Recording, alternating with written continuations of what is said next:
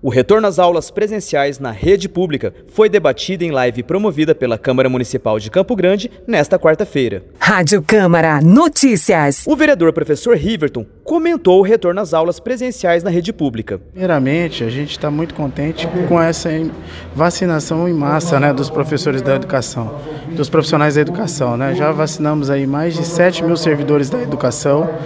É, e agora a gente tem que ter responsabilidade com a volta, né? Essa volta das atividades presenciais, né?